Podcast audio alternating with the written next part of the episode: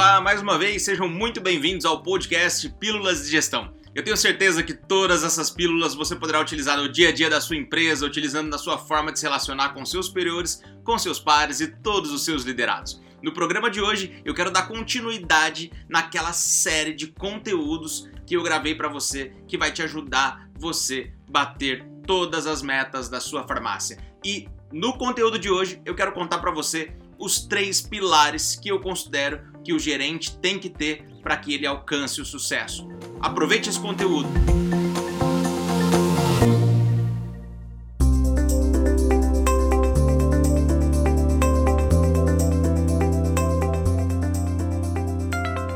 Você e eu sabemos como deve funcionar uma empresa, mas as principais dores de gerentes de equipes de vendas é que eles não conseguem, em alguns momentos, desenvolver equipes que realmente precisam fazer aquilo que precisa ser feito.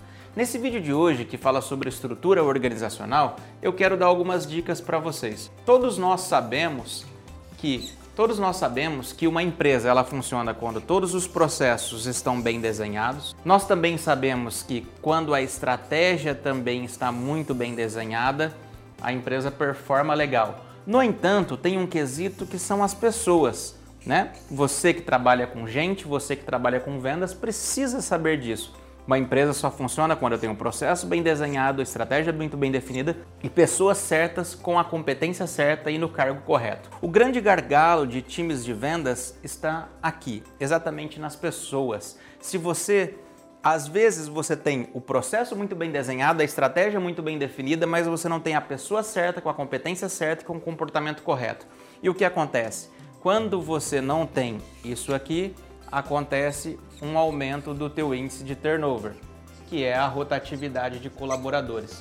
Quando eu tenho uma rotatividade de colaboradores muito alta, isso impacta o meu fluxo de caixa, isso impacta o meu DRE e isso faz com que eu tenha mais trabalho em contratar novas pessoas e ao contratar novas pessoas eu vou precisar de mais dinheiro e também de mais tempo, porque você vai contratar um neófito, uma pessoa novata que não tem aquela competência, que não sabe a cultura da tua empresa, não conhece o teu time, nem sabe a grade de produtos e serviços que você oferece. Então, preste atenção, tente entender quais são as competências, quais são os comportamentos e qual é o perfil daquele teu vendedor.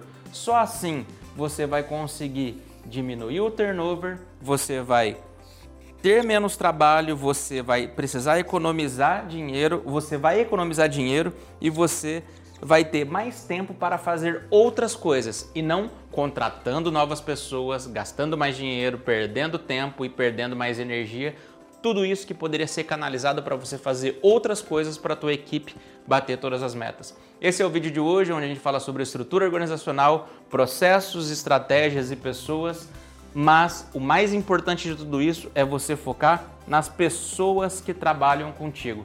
Um grande abraço